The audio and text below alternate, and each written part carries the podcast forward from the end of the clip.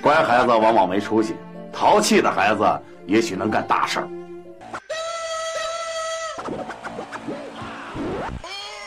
大桥道广播，有空咱就说，津津有味，天天乐道。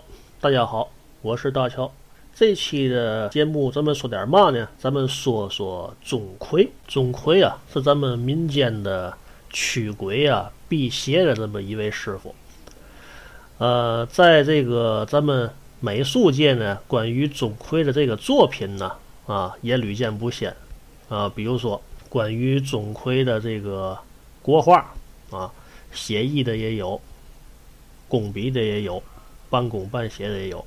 关于钟馗的这个雕塑作品，比如钟馗家妹，现在天津有一套这个钟馗家妹的这个泥人儿，有心来天津的人呢，可以过来看一看。说头两天呢，我送给朋友一个工艺品啊，一个。大钱儿，铜钱儿，开元通宝，很寸呢。咱今天讲的这个钟馗，就是唐代开元时期的人啊。这个事儿发生在开元八月初四，公元的七幺二年。那个时候呢，正好是唐明皇啊李隆基时期。这个钟馗呢，上京赶考。笔走龙蛇呀，刷刷点点，文化也高啊！歘啦的一下子，考上嘛呢？考上状元了。可是呢，阎王好见小鬼难当。呃，中间啊有这么一个大臣呐，进谗言，跟皇上说了：“你看看这个人啊，长得那么损啊，那么难看，六根不全，怎么能当官呢？”就这么着，大才子钟馗啊。跟公务员啊，这个失之交臂，他也抗争过，但是没有用。这叫嘛呢？原本栋梁才，冷落路旁栽。为什么遭冷落？只因呢脖子歪啊！你看京剧里边那钟馗啊，歪着个脖，撅着个屁股，对吧？反正长得不跟那个什么美男子小鲜肉似的啊。这个钟馗啊，当时气性也大啊，一头撞死了。这个从此呢，阴魂不散，到了阴间，成为啊，呃，捉鬼辟邪的大宗师。你要是按这个职业说呢，钟馗这算嘛呢？驱魔人啊？怎么驱魔人呢？这不都这么个叫法吗？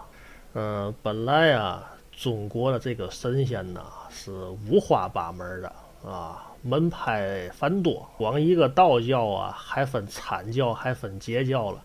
呃，本你看看《封神榜》吧，咱们中国的这个神仙呢，是多层次的，啊，是立体的，是多元的。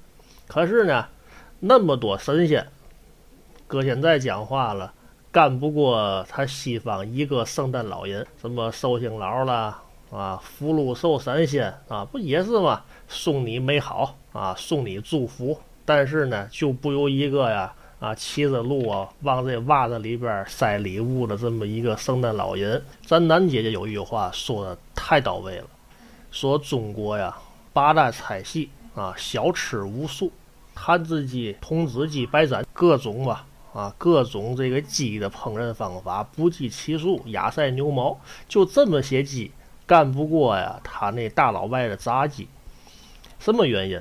不是说咱这东西不好吃，是因为咱这东西太好吃了，缺乏系统，缺乏标签符号化。所以说，化繁为简，这么些个神仙，咱干脆呀，嘛也别分了，知道吧？咱都叫驱魔人得了。本来呢，这个妖精世界呢，也是多元的，妖魔。鬼怪精灵，这都有不同的讲法。可是呢，现在不是说嘛，化繁为简，都称之为魔界。很多电影也是这么干的。比如说，赵薇演的那个《画皮一》，周迅呢演的那个《画皮二》，黄圣依演的那个《白蛇传》，啊，舒淇。演的那个《西游降魔篇》，都是哎这边是妖精魔界，这边要么是神仙，要么是驱魔人，让大伙儿呢分得很清楚。因为说了，怎么都是女演员呢？男演员也有啊，不感兴趣，没记住多少。你看“妖精”这个“妖”字儿，它本身说的就是女性嘛，有一个女字旁嘛，对吧？还别说这个了，现实生活中是女字边的，哎，它就大一辈儿。比如说啊，姑姑女字边儿，是吧？完之后，娘女字边儿，是吧？啊，妈女字边儿，奶奶女字边，姥姥这回这大两辈儿，这个，那是说男的就没有大的吗？男的还真没有，也也有啊，外甥啊，这男字边，这又这又错了一辈儿。行了啊，咱书归正传。话说钟馗不是因为面貌丑陋吗？啊，名落孙山了。钟馗不服啊，怒揭皇榜。可是呢，被武士拦住了。几经吧努力啊，哎，也没有改变呢他的这个命运。怎么办？不刚才说了吗？气性太大了。钟馗羞愤交加，触柱而死啊，一头撞死了。由这里边，咱说嘛呢？说现在，有的孩子心理素质比较低下。现在呢？有些个伪专家又啊摇旗呐喊啊，高唱所谓的鼓励式教育，弄得孩子呀，呃，一句中话都听不得，一点委屈都受不得啊，一点挫折呀都受不了。有这么一个现实的案例啊，说这个孩子呢，起小呢非常优秀，到了大学以后啊，经历了一个不成功的爱情。啊，完后干嘛了呢？完后跳楼了，什么原因？从小啊是爹妈要星星不给月亮啊，宠溺过分。可是大了以后呢，比如说学习上边啊，在都是精英的这个班级里边，也就显不出你怎么样了啊。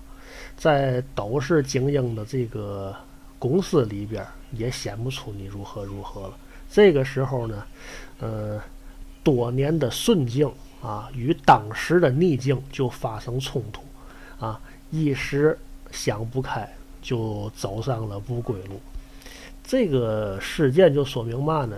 嗯，每次看到这个钟馗这个神话故事，就想一想啊，这个因为悲愤交加而一头撞死的人啊，虽然说啊，这个够刚烈。但是呢，从一定的这个这个角度上来看呢，也是也是心理素质不过硬的人，情商不高的人。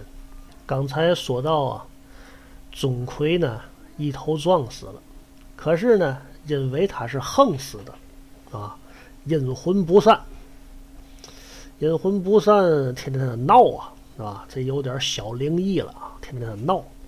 怨气冲天，阴魂不散，最后呢惊动了玉帝。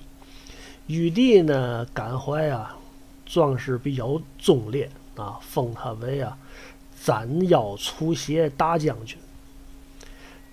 于是乎呢，就往啊这个阴曹地府去上任了。可是他撞死之后，这个尸首怎么办呢？哎，好在呀，钟馗呀。这个年轻的时候交了这么一个好朋友，这个朋友呢叫什么名字呢？这个朋友叫杜平。钟馗撞死以后，杜平就说了：“哎呦，兄弟，你怎么那么想不开呢？知道吗？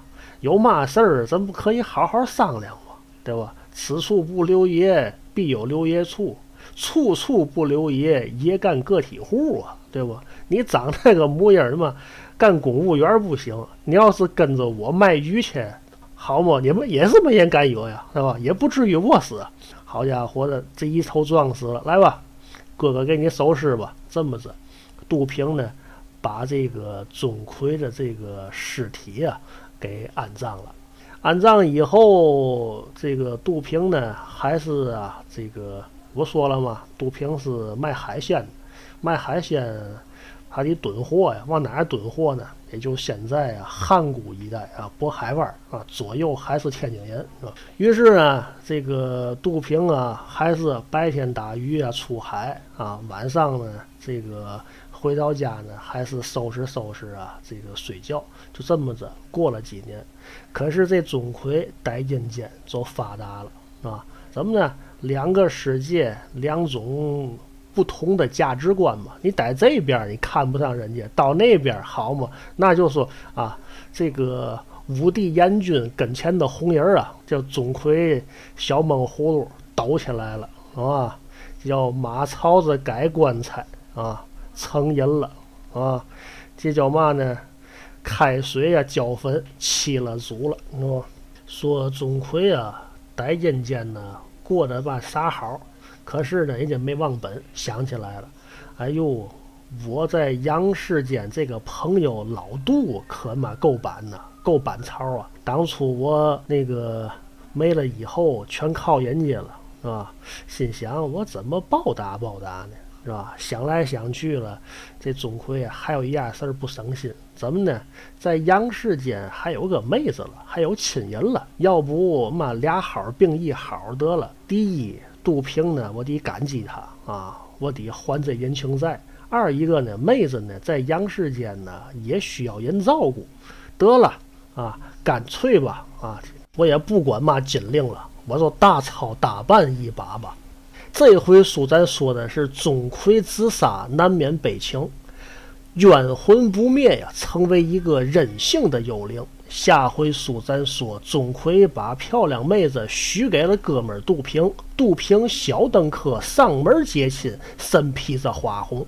可是啊，平生事端，意外的殒命，才惹出来钟馗探隐私旧朋友，连家妹子在喝喜酒。